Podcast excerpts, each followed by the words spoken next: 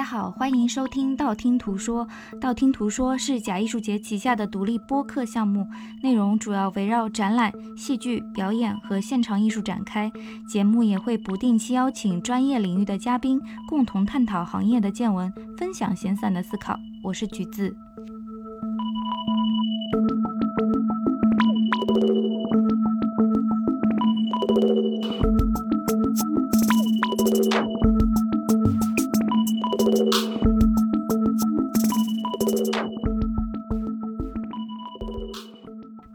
本期播客配套的补充图文索引已同步更新在微信公众平台“假艺术节”。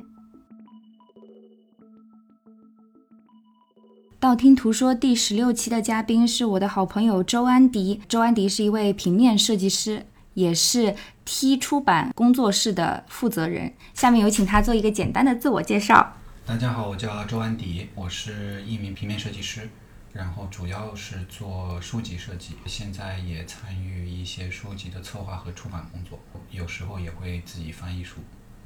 那我们今天这期播客其实就是关于书的播客。想要录这期播客，也是因为 T 的话最近要出一本美国的散文作家 David Sedaris 的散文集《Calypso》，中文叫《卡利索卡利普索》。那不妨我们就从这本书开始聊。这本书是呃，应该是在呃上海文艺出版社出版，然后是 T 呃工作室和企鹅中国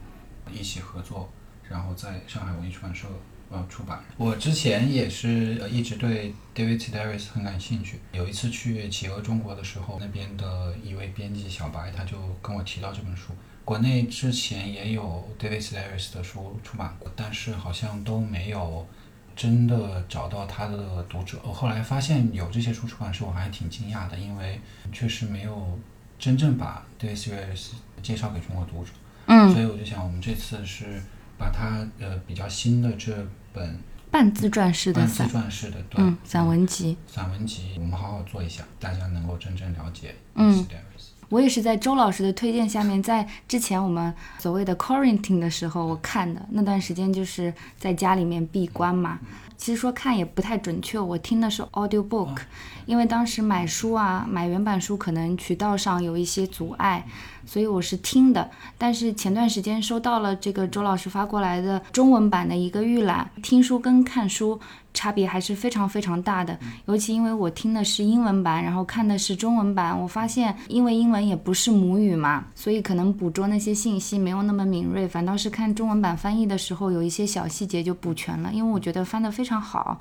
他的语言其实挺特别的，他的行文的方式，我不知道你怎么看啊？是，其实我们本来是打算上个月底就要印的，那个时候发给你的是一个。基本上编辑完成的稿子嘛，然后我们又觉得，因为它本身就是一个幽默的作品，所以它的翻译还是非常非常重要的。所以我们看了一下，我们又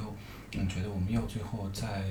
经过一轮的修订，然后是这个月去印。我觉得其实它的那个 audio book 我还是非常大家呃推荐大家去，就是原版的还是推荐大家去听一听。对，因为是他自己读的。对他自己读的，然后他的声音非常特别。对，然后，嗯，很多包括美国的他的读者也好，还是他，呃，就是会买了他的书，然后又专门去听他这个 book reading。虽然他不是一个 stand up comedian，但是他会经常被邀请去参加一些 talk show，然后在那上面去读他自己作品。所以其实是，呃，挺有趣的。他不是一个，他不是做 stand up，但是听他读他自己文章的时候。他会在里面加一些他自己的那个，他姐姐 Amy 本身也是这个很有名，嗯，对，所以他他家里人是有这个方面的天赋吧。而且就是他的这种幽默，也不是说是为了搞笑搞笑，好像就是一些非常细碎的，跟他人生可能又有关系。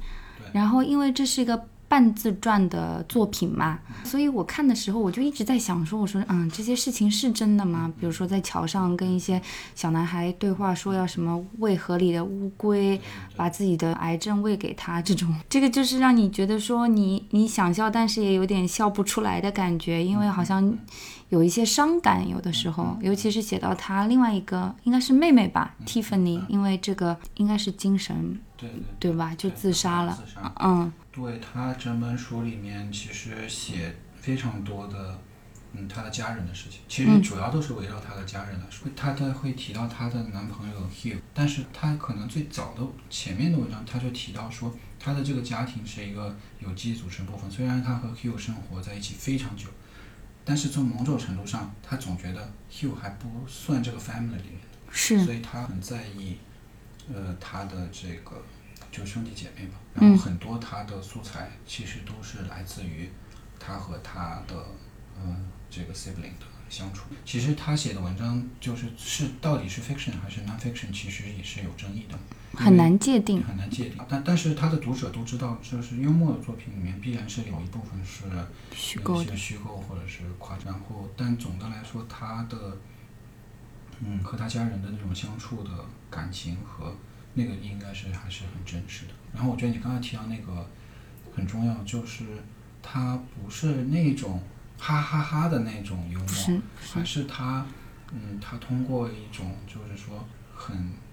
几乎是在在自我贬低的一种方式，就是 self-deprecating，对，就自嘲的那种幽默。你如果把他自己描述自己的那些词汇和方式全部列出来，你会发现这个人可能并不是一个非常大度。就什么都很好的这样的一个人，是有很多缺点的人，因为他非常的坦诚和自嘲，反而你能够和他产生共鸣，因为我们有时候就是这些内心的内心戏，其实是跟他是很接近的，所以他把这些东西描述出来的时候，就是能产生呃共鸣，然后可能也是这样，所以就因为他说出了你自己在想的一些不是很高尚的一些想法，对，或者不是很。政治正确的，可能只会跟很亲密的朋友去分享的一些东西，所以是不是也是选择做这本书的原因呢？做这本书的原因，我觉得确实国内的幽默的作品的影响力不是那么大，我们还挺希望做一些，呃，就是介绍一些就是国外，呃，很重要的一些。当代的幽默作家，另外一个原因可能也是因为我自己非常喜欢那个 stand up，虽然他不是 stand up comedian，但是因为我自己看非常多的 stand up，所以我挺希望能，就是说介绍一些，嗯，包括就是 stand up comedian 的东西啊什么的到中国，但是那个就是它的翻译很困难，跨语境的东西非常难，嗯，非常非常难。然后一个是要抓住它的语言，另外一个也是。其实很多东西之所以幽默，就是你要跟对方是要有一个嗯共同的文化背景。就这个书也是一样，所以它我们嗯就它有一些译者注嘛，然后我少量就我们尽量想就是译者注少一点，然后在真的真的那个幽默没有办法翻译的情况下加一点点译者注。他有参与到有一个纪录片里面，我有你有没有听过？好像叫。What 嗯叫 What do gay sound like？好像是，没有看过，没看过，可能也不是一个特别特别棒的一个纪录片，但是他的那关注的问题很有意思，就是这里面也有一个他，他提到说他的小时候就是别人觉得他娘娘腔，好像有一处我记得他说，别人误打电话的时候就是说会把他误以为他是一个女的，然后其实你你听他的 audio book 也会觉得他的声音其实很像一个一个一个。四十岁、三十四十岁的一个女性，对，所以，所以我刚开始非常非常 confusing，我想说，嗯，这说是作者自己朗读，嗯，作者叫 David Sedaris，对，但是我说这个声音好像不太大位的，反正就对对 对对，然后他的呃，但那个声音是好听的，是好听的，好听的，然后也是因为他自己的声音很有特点，所以我觉得他们也，然后他是一个 open 是 open homosexual，所以他的。那个人就邀请他去，就是说讨论一下所谓的女性化的这个声音是不是 stereotype，然后为什么很多的 gay 会是说话是那个声音的，然后在那个纪录片里面有一个有一个讨论吧，嗯，挺有意思。所以在听他的 audiobook，或者是他在节目上朗读自己的文章，为什么会有意思？可能跟他那个表现力和他自己那个声音是有关系的。我觉得美国人很多人也是读了书以后会买票去听他读他自己。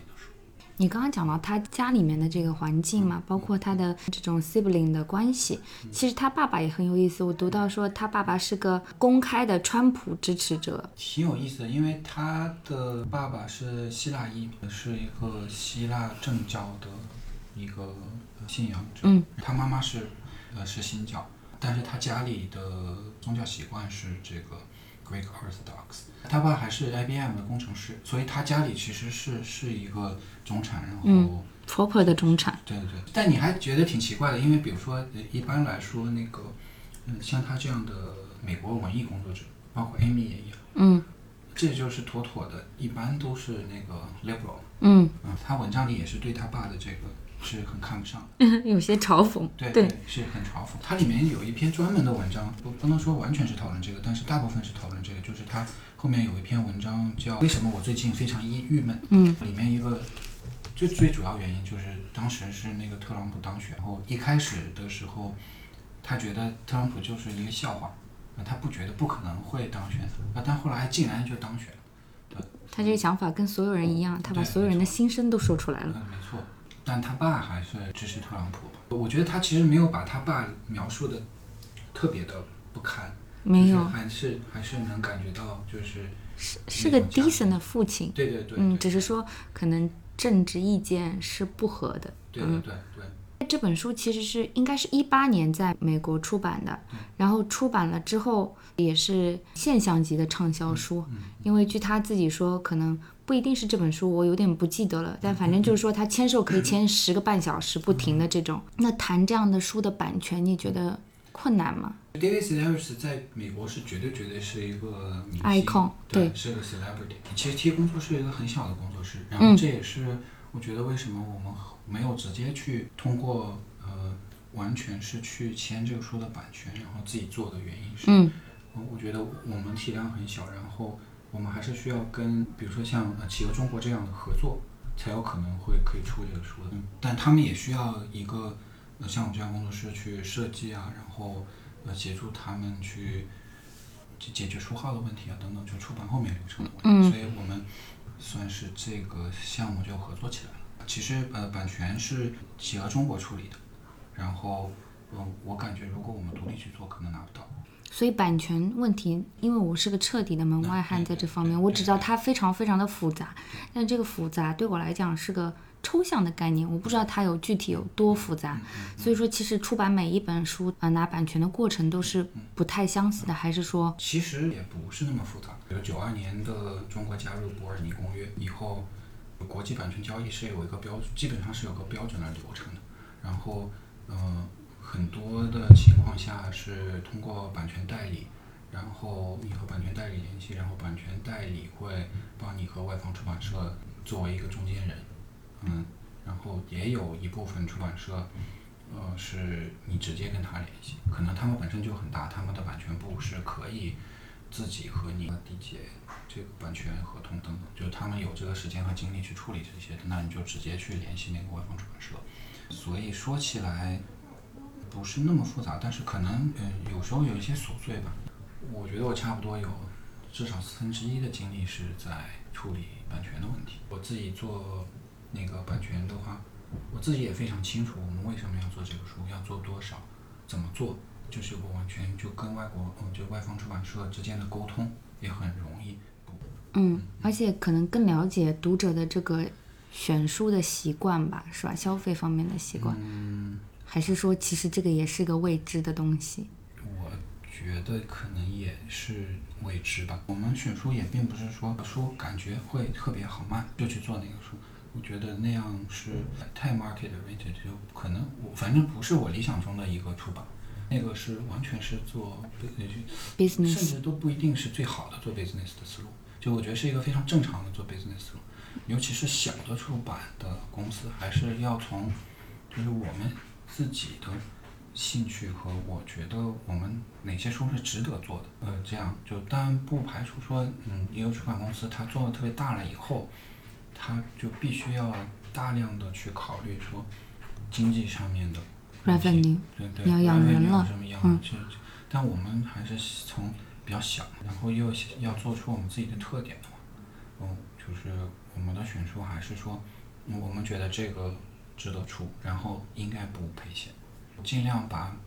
每个书都是说，既然我们觉得它值得出呢，值值得出，那就认真去做，然后找到它的读者。我觉得中国十几亿人，那任意一个书，呃你努力去做的话，你找到几千个人去买这个书，应该不是很困难。那我会有一个问题，就是我很好奇《Calypso》这本书对，你有在脑中想象它的读者的群体嘛？嗯或者这种群像嘛？说实话，我不觉得，我不觉得这个书是一个一个特会，我不觉得这个书会是一个在中国，嗯嗯，它不会像美国那么畅销，当然然它的读者也不会那么多，嗯然后我觉得我的我的读者像其实我都是在想象我的朋友，然后我我在我在想象我在中国的朋友会读什么书，然后我有点是在给我朋友做的，当然他他也可以反过来，就是如果我们做的书，那这个人好像对我们做的书都很认可，我我有点觉得我是可以跟他交朋友，可能并没有说几百万，我并不需要找那么多，每本书其实比如说印四千，那但这个这个 David Slater 这个书，我们应该是会印八千册，嗯，这是商业机密吗？没事不算。好就，是没关系，就是按理说我们平时是比较保守，就不会印八千。现在经济这个情况，然后大家就印书会比较保守。但 David Sedaris 确实是在美国非常畅销，所以他们要求就是至少要印八千。，嗯对，那我们就要努力去让他找到读者。但其实我们的话，一般的书可能就是，呃，从四千开始，就是先先四千到五千，然后如果反馈好的话再印，嗯，就这样去做。明白。因为最近其实也有一本非常畅销的领域内的书籍《社会学之思》，我不知道我对这个畅销的理解对不对，还是说只是我周围有很多相关专业的读者，因为我发现这本书是卖的很好，嗯。呃，它只能说是一个就是在专业书里面的畅销吧。其实我们做的书很多书都是这样的，就是我们想嘛，所以我们其实是想服务好一个小的群体。比如社会学之思，它是给大家介绍社会学是什么怎么回事儿，嗯所以我觉得学生还有这个研究社会学的学者可能会对这个书是感兴趣，而且它其实是一个鲍曼的经典著作，首印是五千，然后最近刚加印，然后也就是说这个数量其实嗯不是一个真正畅销书的数量，我觉得畅销书怎么也得好几万，但是作为一个社会学这样一个听起来就很硬的一个领域的这样一个书，就是在我们应该是四周就发掉了五千册，就是还是呃我们觉得是挺好的。当然这个和和那个李康老师的翻译是分不开的。哇，他的翻译非常非常的呃行云流水，可以说是在期待之外的一种拔高吧。我的期待可能已经非常高，但是它是 beyond 你的 expectation 的一种翻译。那个对，橘子这么 平时很苛刻的人，这么夸奖，嗯，真的不是商业的吹捧，是是因为是朋友可能会更加严格一些。鲍曼的话就是学者中的学者了，嗯。然后这本书我觉得不应该只是局限在社会学领域，它应该成为每一个呃对人生还有期待。对这个社会的未来还有一些美好愿景的朋友们，都可以在书架上保留的一本书，而且是常看常新。尤其在人生的不同的阶段，我最近看他讲婚姻和爱的那一段，就特别有感触。李康老师的翻译，嗯，他现在是北大的社会学系的副教授嘛，然后他多少年来都一直在翻译各种社会学的著作，嗯，然后他也非常认真。这个是我们出第三版的时候，呃，他是从呃，我们从第二版到第三版，就是内容上也有删减，他把原来的那个第二版的文字也全部修订，然后又翻译了第二版里面没有的内容。然后就就反正是非常细致，他自己本身也是就是很著名的呃翻译家，所以嗯。大家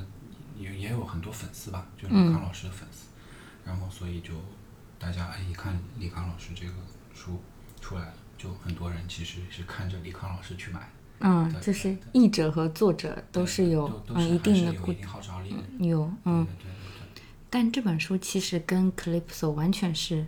对，就是风马牛不相及的两个 category 嘛所以我也很好奇，就在选书上，你刚刚有提到说是小嘛，是服务这个小的一个群体，但其实小的话，它也可以细分，你具体怎么样去选择这些要出版的项目呢？嗯，对。虽然在给别人介绍提工作室的时候，都会说哦，我们是出这社会社会人文艺术，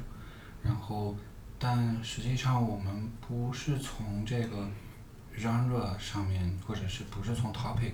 来选书的，而是就像我刚才说的，其实我会想象我们的读者这个群体，然后去想象这个群体可能对什么样的书会感兴趣。那那一个人不可能从早到晚都在读社会学，因为他是一个政治学者，就是每天只读政治学的书，他也会去看美剧，他也会听音乐，他会有别的兴趣爱好。所以我，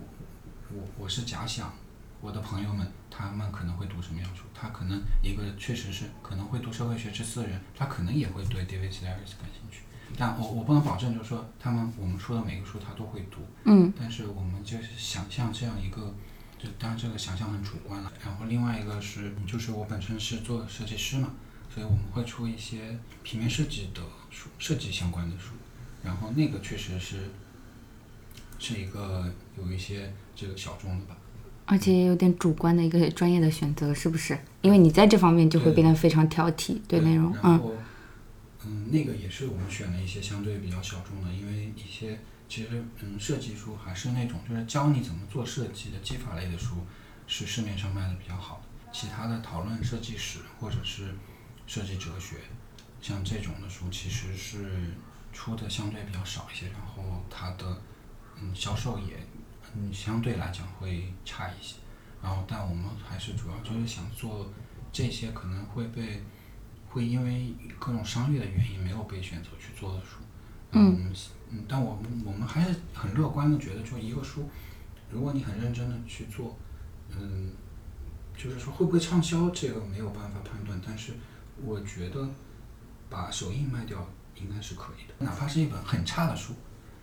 你很认真去做，然后你努力去让它找到它的读者，也能卖几千册。所以我觉得，如果是好书的话，应该不会是，就是说，嗯，就是完全卖不掉，应该不会。嗯对。然后刚才小众的那就是我们做了一个，其实只呃就是正在做，还没出版，有一个书叫那个街机游戏字体。对，之前众筹了是吧对对？对众筹成功了，对，众筹成功了，就还挺好。三言字体公司，他们也是我们非常好的朋友，跟我们一起在推这个书。这个书也就是非常小众，但是我们就还是觉得就就是说努力去找到他的读者的话，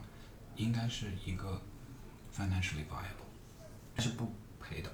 嗯，对对对，就是可能会花很多时间，嗯可能有这个机会成本，可能你把这个精力放在一个另外一个看起来就很畅销的书上面，也许会经济上利益会更高，但是但是嗯，这个不那吸引你，嗯我不觉得那么吸引我。首首先，我觉得那个事情有人做，然后大的出版社更适合做那个。我有时候会觉得，一个特别畅销的书让 T 来做，不一定有大出版社卖的那么多。对于版权人来说，他们会更愿意选择，比如说呃更大的出版社去做发行。但是小的一些题材，可能我们会花更大的精力去做，然后把它，就是无论是那个书是到时候最终是印多少，我们可能都会很认真的去把它做成一个我们觉得满意的状态。，T 成立到现在差不多是两年了，两年，对吧？？对出版的这个频率大概是呃，有一个节奏吗？对，那就是嗯，其实出版的那个出版的周期是很长的，频率上我希望每个月有一到两本书出来吧，所以一年可能是二二十本左右。那还是非常快的一个节奏。呃其实，在我看来就是有一个 lag 嘛，嗯？有个时间差，就是你你你两年前买的书可能是今年出来，所以我就是要保证一个，我我希望每个月都有书出来就行，然后可能是一本，可能是两本。今年已经都六月了，今年特殊对，然后还要努力一下。反正这个月六月应该是有两本书，一个是 Calypso，一个是 Calypso，还有就是也是李康老师翻译的社会学的系列的第二本书，叫《后现代性下的生命与多重时间》。所以这社会学系列是一直会出下去。呃，应该是至至少现在定下来的是有五本，这五本都是李康老师翻后面应该还有别的别的社会学类的书，那有一些选题已经定下来，对，还在正在翻译。那聊到这个出版啊，我的一个理解是说，我们的 small imprint 在中国这样的一个阅读环境下面，我之前的一个非常主观的一个看法就是说，它是一个非常冒险的行业，就这么说吧，就是它经济上可能回报不是那么高，然后读书的人也没有那么多。但是我近期有一个观察，就是说，因为这个疫情，可能大家也没有其他的娱乐活动了嘛，嗯，时间被释放出来了一些，那大家又回归书本了。我不知道你是不是这样的一个看法？就大家现在真的在读书吗？我觉得读书肯定是少数，嗯然后读纸质书的就是就是少数的少数。我在这个事情上面，我甚至没有那种强烈的想法说它需要被逆转，就是嗯，就是很多人会觉得说大家应该来读书应该来纸读纸质书，然后这个嗯读书是这个 high culture 的一部分，是这种阅读一定是好的。然后我我不完全确定，都不说读纸质书吧，长阅读可能都是一个非常非常奢侈的事情。是，比如说上班族，我本人就觉得，你一旦进入了那个朝九晚五的模式，你的时间是被挤压掉的。但是读书它需要整块的时间，所以我很难去开启，比如说长篇小说这种 category，对，因为它是一个非常线性的 journey。那你这个 journey 如果有很多的中断的话，那个阅读体验是非常奇怪的。对，我觉得多数的人其实都没有这样的整块的时间和工作的压力啊。然后，其实每本书，这个除了书的本身的价格以外，其实如果你把你那个读书的时间也要折算过来，才是这个真正的这个书阅读的成本。啊，比如说这个书可能一百块，你打折可能六十块买过来，但是你如果这个读这个书要一百个小时，你一个小时是假设你是赚这个五十美金。那就读这本书的成本是五千美金，再加六十块，这个成本是很可怕的。非常昂贵。对，就是非常昂贵，所以它绝对是一个很奢侈的一个事情。你会发现现在很多人在啊买书如山倒，读书如抽丝。对，就这原因就是，嗯，就是因为买书很便宜，读书很贵。其实买书也不便宜，其实时间成本。是主要是个人的时间成本，但其实反过来来算，比如说这书才几十块钱，但是嗯，比如说作者、编辑、对啊设计师，这各种人花费的精力在里面，五十块钱其实是个免费，是啊其，实相当于是免费的。其实五百块跟五十块没有什么差别，都是免费，在我看来，因为这个流程非常的长，而且智慧你没有办法用金钱去衡量嘛。虽然说我们商业社会都是为它赋予价值的，但是我一直觉得这个东西有一点有一点点荒谬。书价肯定将来还是会涨的，当然还有一些别的要考量的问题，但总的来说，好的书，它相当于是一个作者一生的思维的是精华，然后你可能一杯咖啡的钱就把它买过来，然后我觉得是很值的。我我经常会想到，比如说书很贵的时候，那可能有的人就一个月工资就就每天不吃早饭，为了买一本书。比如八十年代的时候，我就经常听到这种故事。很早的时候，像这个手抄本的时代，一本书是跟一个农场的价格是一样的。所以你你家里的如果有一本书的话，那绝对是非常富裕的贵族家庭。所以现在的书就是一个很便宜、很一顿饭的价格。我并不觉得现在这个书价是高的。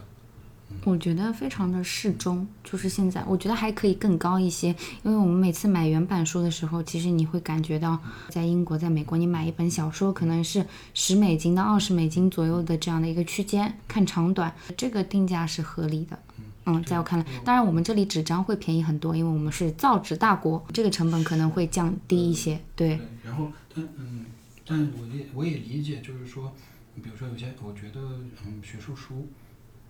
比如说学生需要这个书去图书馆借呀、然后让图书馆的这个或者是大家去图书馆借书再更容易一些，嗯，然后那就可以很多人是，比如说学生可以借书，借书，然后不用钱就能看到这个书，当然是非常好的。就对于一般消费者来说，我觉得现在的书价就并不是很高。然后，而而且那个定价其实大家多数人几乎没有人是原价买书的。所以我很好奇啊，刚开始其实就应该问这个问题，就是 T 到底是什么意思？我有一个理解，很俗气啊，就是书籍是人类进步的阶梯，是这个意思吗？呃，其实也不是。还是说你想要读者去慢慢体会？呃为什么要梯？梯是一个很有意思的东西，就是人是上楼是用梯的，下楼也是用梯的，所以梯不是一个光是向上的，就是你想往下走也需要梯，它一定是个连接两个平面的一个工具。所以我们是觉得它这个书是能把你从一个地方带到另外一个地方，是连接两个空间的。至于是往上往下，就是嗯。自由的。自由的，首先有上下或者是进步，里面是带有价值判断的，就是你认为有些东西是 more valuable than others，然后有些东西更值得。比如说提到进步，那就是说，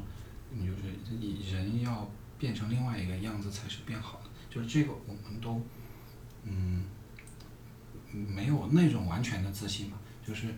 我们肯定有一些价值判断。不然就是我们没法选书嘛，我们肯定觉得有些书就是更值得我们去出版，但是可能会更开放一些，就是不会觉得说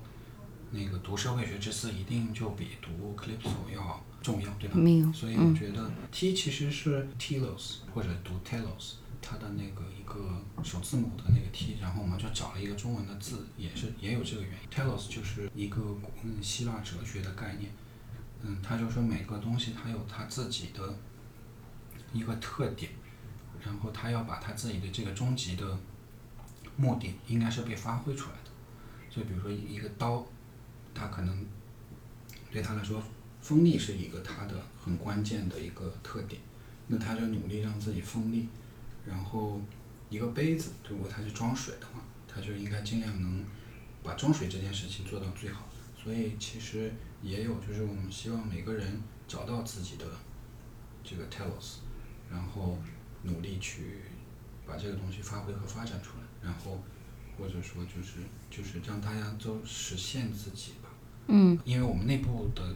叫代称就是一个那个字母的 T。嗯。所以它我们希望它还是就是稍微的是空的，然后大家自己去赋予它意义好。我很喜欢 T 这个字母，因为据说在 design 的时候，其实它两根线应该是一样长，但为了好看，通常是这根下面的这个竖线会拉长一些。我不知道设计字母的时候需要做一些视觉的修正。同样长的线在横线、竖线在交叉的时候，人看起来会让他觉得不一样长。然后有一个很巧的是，就是 telos 就是有时候会把它翻译成目的，嗯，就是 purpose。然后或者叫 purposefulness，然后那个 t，，你把那个梯字拆开就是目的。对哈。对，就有点巧了。其实我有时本来是想叫墓地，墓地文化传播有限公司，但是很像那个墓地，就是那个 cemetery 那个。嗯。对，所以后来没有。走向坟墓，文明走向坟墓。对对对。所以觉得啊，可能不是很吉利，那就叫梯了。对。嗯。对。私下的话，其实安迪很少讲自己的过去嘛，就比方说学术啊、读书的生涯。但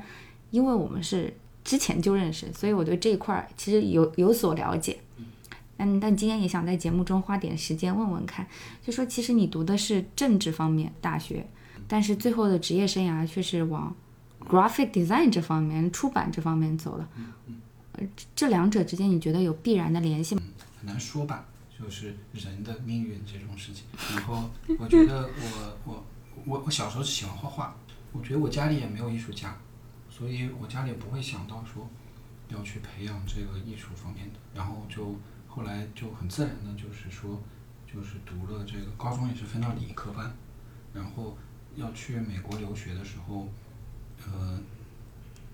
哎怎么说呢？家里人的这个思想还比较进步，然后就后来选了一个。文理学院叫 Wesleyan，它是一个 liberal arts college。我有时候觉得，就国内的理科的基础教育可能会比，其实不比美国差。当然。所以我觉得，那我如果去了美国，那我应该读一点这个文科。所以我就是，虽然我高中是理科，然后去了是选了就是嗯叫 government，然后它的内容其实跟 political science 也挺像，但是它它不是当 social science 去教，而是里面会有一些比如政治哲学这种，所以它是一个综合的关于政治的一个呃一个专业吧。但总的来说，它就是 liberal arts，其实它的它的不要求你特别强调专业性，而是比较希望你是一个综合的那个呃具有批判思维的一个人吧，就是、嗯对，所以我们上课也是就是也有专业课，然后也会学数学，也会学物理。大学的毕业论文是写的是是历史系的一个论文，毕业了以后不知道自己要干嘛，然后去了日本。呃去了 Berkeley。哦，去了 Berkeley。对嗯对，然后去 Berkeley 申了一个一个 political science 的 PhD，读了两年半、三年，考试了以后，嗯，就觉得，哎，我不一定要，不是，你，就是感觉我对，我对，呃，很多事情感兴趣，想要去阅读去了解，但我好像并不是想当一个，嗯，去去研究一个很细的东西的一个学者，因为。因为现在学科的那个细分化非常的严重，对然后大家都在嗯研究一个比较小的问题，然后要在那个上面取得成果的话，其实就是基本上是要你百分之百的精力全部花在那个上面，才有可能有所建树。呃，然后即便是这样，也很难很难去说嗯。你就是作为一个学者，然后你要创造出来一个，呃，很很很有影响力的东西，是很难很难的。对，或者很 original 的东西哈。对，非常难。然后大家就比较，基本上都在做一些相对比较小的研究，而且那个 political science 的美国的它的量化研究非常的成为主流。然后我更喜欢定性。就是我的兴趣爱好比较广泛嘛，就我又喜欢设计，然后我发现了，好奇心很强。好好奇心很强。然后我有点觉得，嗯，就是说做学者，如果你想成为一流的学者，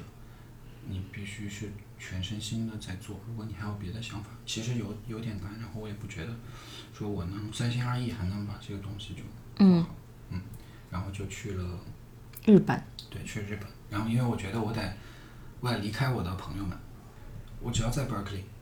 我觉得我就就还是在做那个，就是出不来。然后，PhD 是有奖学金的嘛，然后我只要在 Berkeley，就是学校给我发钱，然后但是我又觉得我明知道我不要做这个了，然后我还拿着奖学金就不好，然后我就办了一个休学，然后就去了日本，然后就是说还看要不要在日本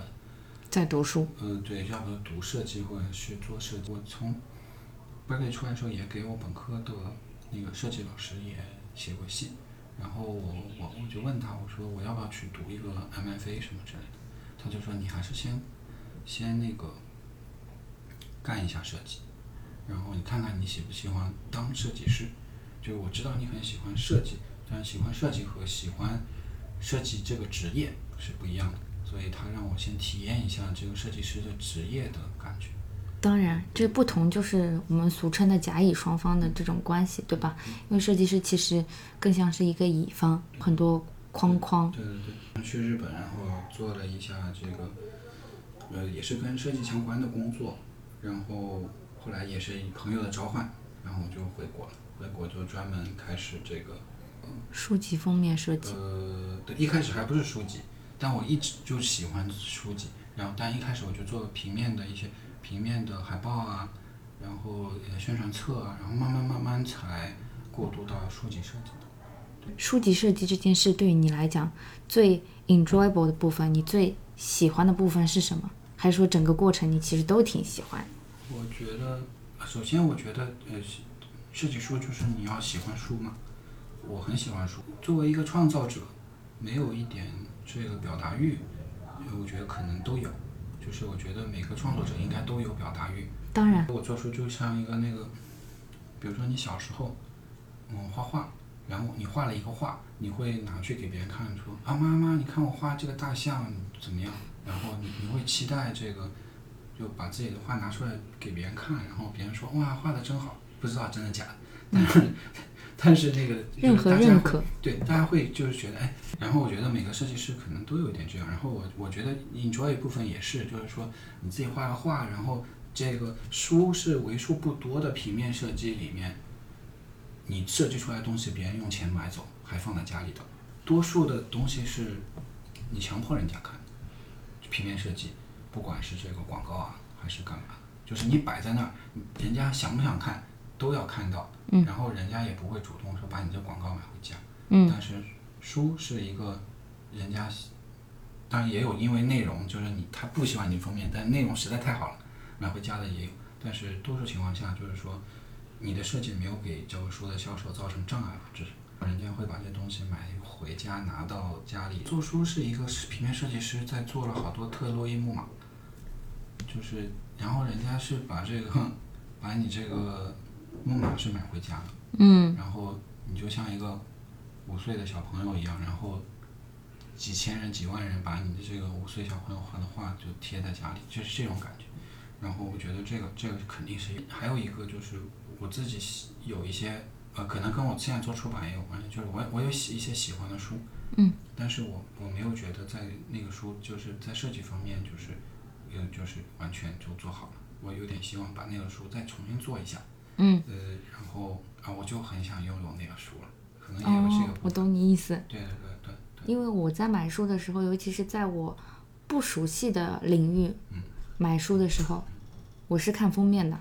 说真的，哪怕我对这个内容一无所知，如果那个封面让我觉得说他在召唤我，我很可能就很冲动的把它买回去了。我是这样的一个消费者，所以我非常理解你刚刚说的。但是也有一个关于时间方面的问题呢，你现在又要管 T 的业务，然后从内容从前到后，从项目开始到结束，然后又要兼顾外来的一些可能设计的需求，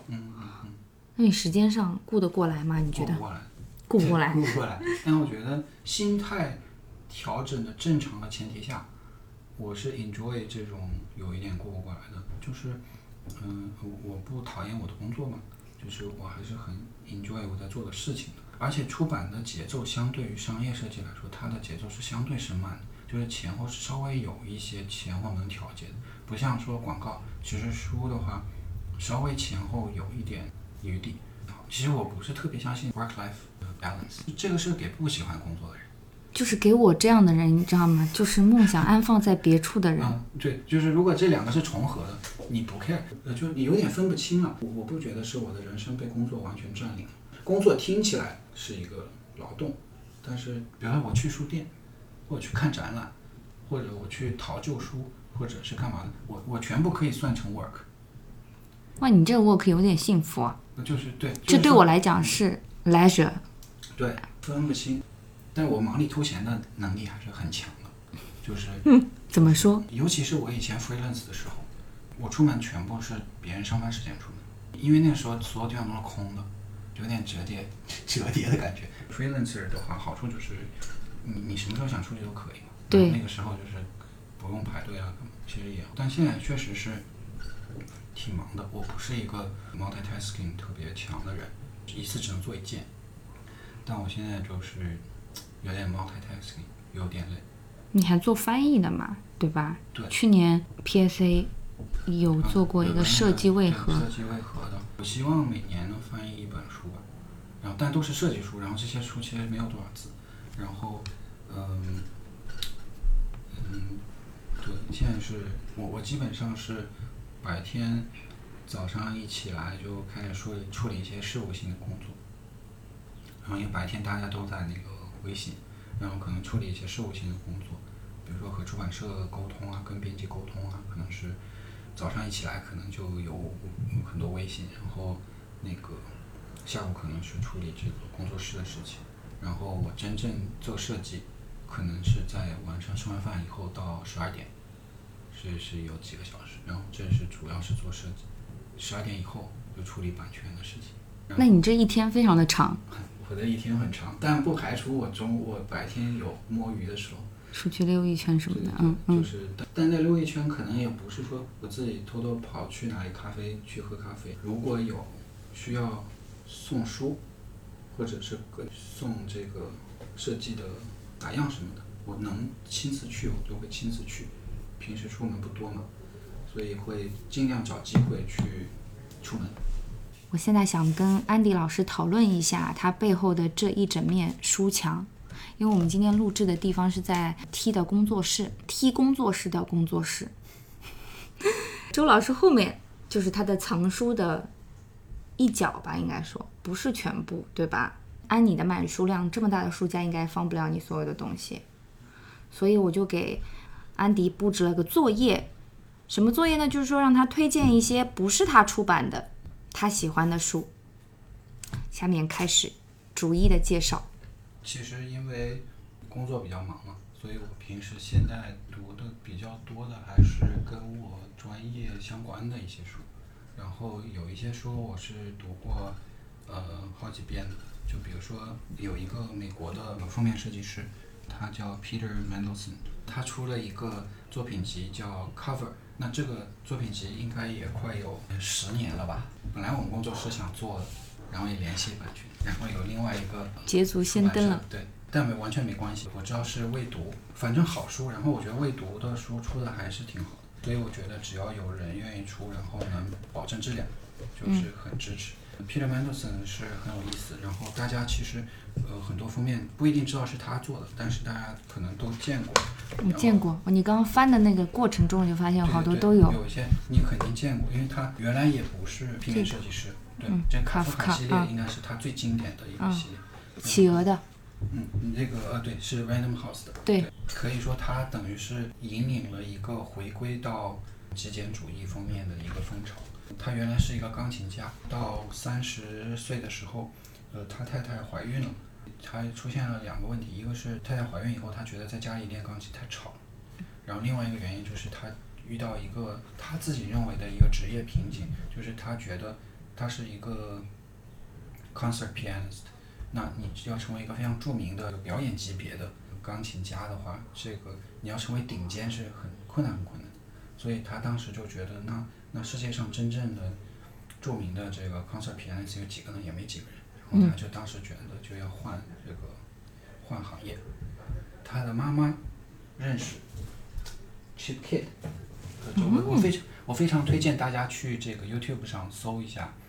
哦可能我不知道是不是 B 站上也有搬运过来的，就是 Chip Kid 有几个有两个 TED Talk 非常值得看，然后非常的有趣，他本人简直就是一个太逗了。呃，Peter Mandelson 是犹太人，然后他妈妈认识 Chip Kid。还是说他妈妈的朋友认识 Chip Kid，呃，反正他妈呃打牌的时候帮他联系了这个 Chip Kid。Chip Kid 当时是 Knauf 的设计总监，嗯，就给了这个 Peter Mandelson 一个 interview 的机会，嗯，然后那个 Peter Mandelson 就过去给他看了可能自己设计的一个 CD 的一个封面之类，然后 Chip Kid 就同意了。Peter Mandelson 的做的东西会更 quiet，更收敛一点，嗯，收敛，克制。他非常非常厉害的地方就是他。是一个具有非常好的人文素养的一个人，所以他读小说和这个阐释文本的能力都非常强。他会深入的去读这个文本，然后从里面找出来一个小的一个点，然后你可能读了这个书以后，很普放，哇，就是非常的这个细腻，很 subtle。他本来读这个 fiction 就非常多，所以你会发现他做的多数都是 fiction。他也非常的会写。我觉得就是一个写写作的能力，对于设计师来讲还是很重要的。当然，当然也是一种表达嘛。对，嗯。他去年出版了一个，还出版一个小说，叫《Same Same》，然后我不知道国内哪里引进，但是我我也没读过。但是就是说他去年出了一个小说，就还是很厉害。找来看一看，嗯。然后这个就是这本是 cover，然后里面是那个里面有所有他的职业生涯回顾，最回顾的最经典的作品。Peter Mandelson 还另外写过一个书叫。What we see when we read，也是未读出的，那个也值得读，然后里面排版也是很有意思的。对，刚才提到这个 Chip Kid 这本书，大家也可以看，觉得也是很好，也是这个重庆大学出版社出的。我还有一个很喜欢的设计师叫 Michael Beirut，然后他也是写了一个类似就是作品集这样的东西，然后叫 How to，呃，其实全称是 How to use graphic design to sell things, explain things, make things look better. Make people laugh, make people cry，and every once in a while change the world，什么就是很长的，一般就叫这个叫 how to。它里里面有把它的各种案例都写了一个短文，它也很能写，呃而且这能写不是写的多，它也有一个博客，啊、我很推荐，是叫 Design Observatory，我好像听过对，但是没有一直在连续的听。然后这个书里面放了他的一些最经典的案例，然后里面的解释也是很好，然后不是那种高高在上，而且很幽默，非常幽默。这个 How to 有一个中文版是这广西美术出版社出的，然后它有它另外有个叫好像叫随笔设计随笔七十九，是这个上海人美出的，然后它还有一个新书叫 Now You See It，上海人美应该是在翻译，我不知道什么时候出，按理说应该是今年要出了。哦，这个 Michael Beu 也很好，然后 Michael Beirut 的呃等于是他的 mentor，就是大家可能知道的有个人叫 Massimo Vinelli，、就是设计那个纽约地铁那个整套那套识别的人，然后也是很厉害。然后他他是算是一个把真正的平面设计的极简主义，呃，当然另外一个是 Paul Rand，然后就是这他是那几个人物之一吧，就是他相信这个设计应该是也有一个逻辑，然后嗯、他认为设计也是有对错的，然后他希望他觉得每个设计师只要用五种字体就够了。大家有没有看过一个纪录片叫《Helvetica》？就他会批评那些就是乱用字体的人。对，Vinelli 就是在年轻设计师心中是保守主义的代表，但是真的很棒，我我还是很喜欢。我觉得我我最近就是买了一本他的 Vinelli 的，我还没有看，但是我我去了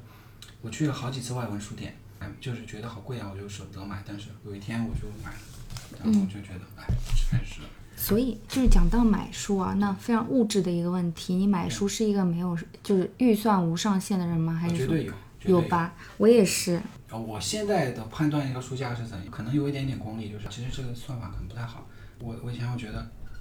我买这个书我得做几个封面，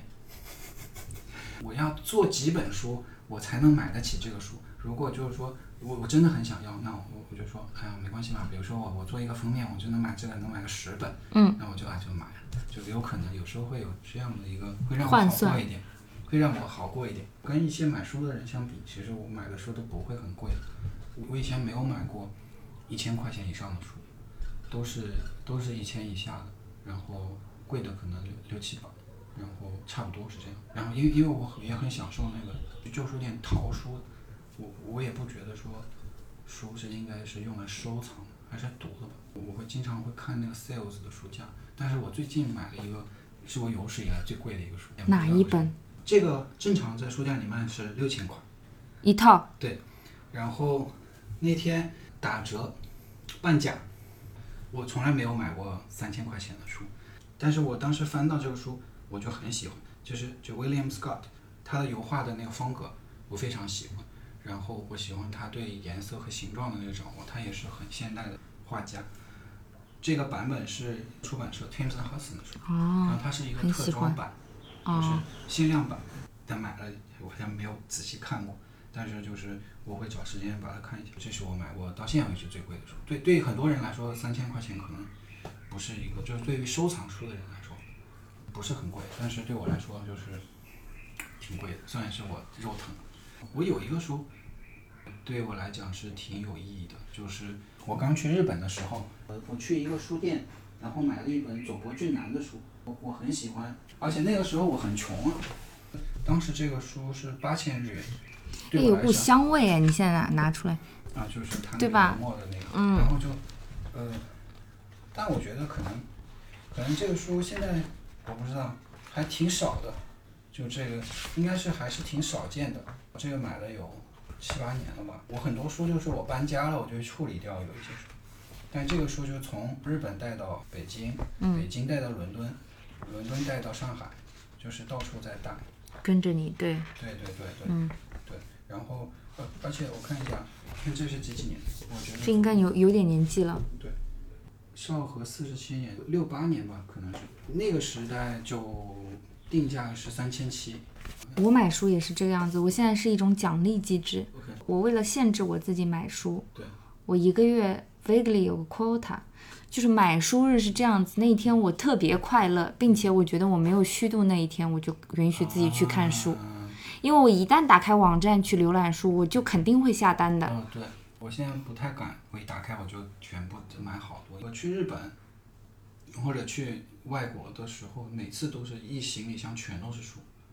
就那就是超重冠军。超重超重。但我的技巧就是把最重的东西放在背包里。我以前也是，但是年纪大了不敢了，因为太重了，我无法再在就是进安检的时候显得轻巧。啊就有一次我上飞机，我那个小的手提箱里都是书。啊我从英国回来，我就想说，我一定要表现得非常轻巧，这样空乘才愿意来帮我抬箱子。我在那边提把手的时候，我都害怕那把手断了。我现在应该反而花在买书上的钱应该比以前少。今年首先我今年没出国，国内的书可能有一些编辑会给我一些，我就就是哎就交换吧，脸皮厚一点，哎你去跟人家要。但是我真的觉得，就是背诵书、被赠予书对是世界上最快乐的事情。我觉得我收到所有的礼物里面，如果是一本书对，并且那本书不管是不是自己想要的吧，如果是自己想读的，那那更开心。对，送书就是对方对对你很了解，就是往往这个呃我我跟送钻石不一样，对，但送钻石也是挺好。如果送书还送钻石，我还是要钻石吧，我再把钻石这个换成书啊。即使 ultimately 它还是书。我因为现在工作关系嘛，可能平时读的要么是我们要出版的书，如果不是我们要出版的书，那可能就是设计方面会多一些。接下来可能有时间会想要多看一些这个产品设计方面的，或者是建筑设计方面的书。嗯，所以会有一个特定的阅读方向，是吧？呃，呃一段时间会更新一下有，就是实在就是没时间嘛。我越来越觉得，去重读一本你以前就觉得很好的书，比新读一本书的收获要大。是的，对，我同意。对，所以我现在有些书，我我以前读过的，我重新读它的时候，我都是有收获的。有些新书反而好像读一下觉得哎没什么，就是那些好的书，常看常新。对，嗯好的书、经典的书读十遍，比读十本新书的给养要好很多。那我们这一期就差不多了嘛好？最后一个问题，能不能分享一下 T 工作室接下来的出版计划？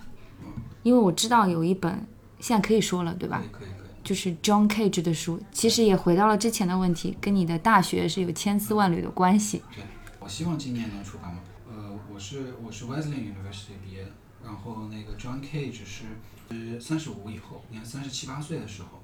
被邀请去那个 Wesleyan 教书，就教了一年书。嗯我我我也不知道，就 Wesleyan 好像是一个作为一个 liberal arts，就经常是一些名人或者是一些不知道要干嘛了，有一年空闲的时间就会去被邀请去 Wesleyan。那个 Hannah Arendt 也去过一年。啊？所以就是挺有意思的。然后呃，大家如果看那个 BoJack Horseman，到后面 BoJack 也被邀请去 Wesleyan，然后我就这个以以这个校友的名义联系了 Wesleyan，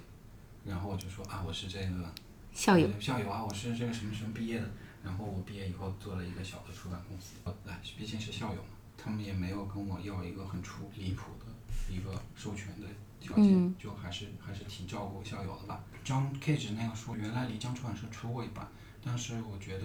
嗯、包括翻译和设计都是可以重新再做的更好一点，尤其是设计，因为 John Cage 的原版的是他自己。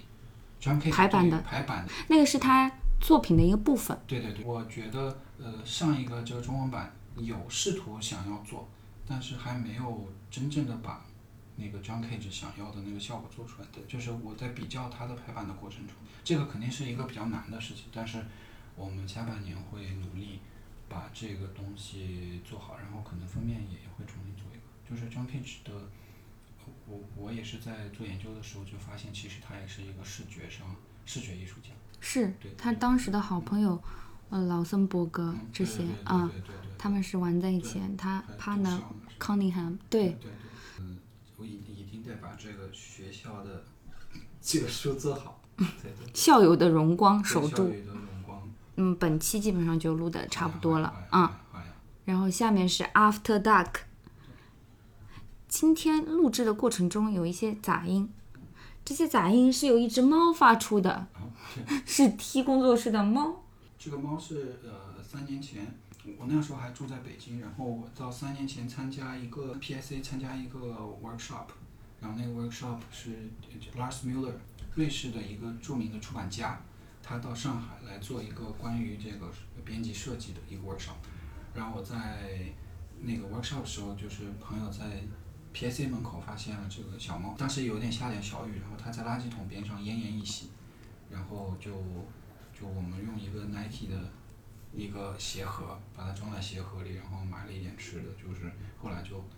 就就而且小猫也不好带嘛，然后就坐大巴，坐大巴从上海到北京，因为那个火车不让带，就这样一直带着它，然后慢慢慢慢慢养。后来去伦敦的时候，就把它带到伦敦去，然后把它带回来，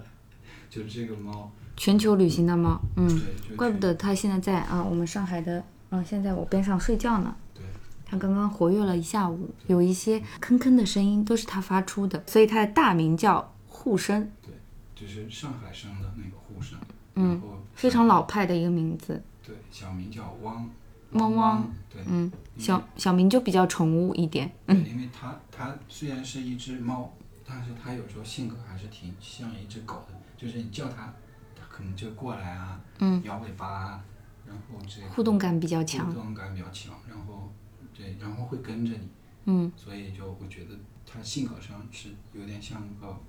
狗的，不像猫。嗯，没有这种若即若离的轨迹哈。对对对，然后也一个多月没有更新播客了嘛，在录这期之前跟安迪其实有喝过一次咖啡，那会儿你讲过一段话，我其实觉得挺有意思。其实这个是我小时候看的一个动画片，大家不知道有没有看过一个动画片叫《足球小子》，就大空翼有一个踢足球的这个动画片，然后里面那个教练就跟大空翼说，大空翼正在练球嘛，然后就跟他说，他说他说呃你要每天抱着足球睡觉，你就一定能把球踢好。当时还小吧，理解不是特别深刻，但我觉得这个话真的非常有道理，就是说。练球当然是足球要踢好，当然你要练球。嗯，你只是抱着它睡觉，你是不会练好的。但是为什么他就是说教练让你把抱着这个足球睡觉呢？就是说你必须一天二十四小时都是跟这个事情是息息相关的。有就是说你要跟学语言一样是一个 immersion。比如说，嗯，那个你做一个事情，你不喜欢它，很难做好。然后如果你只是说能接受嗯，也不一定能做好。然后再好一点，可能你是有兴趣，呃这也不一定能做好。然后你可能是很喜欢然后，passionate，可能也还不一定。我觉得真的要做好，就你必须要是一个 obsession，就是你就是整天想这事儿，然后别人可能只是上班的时候想，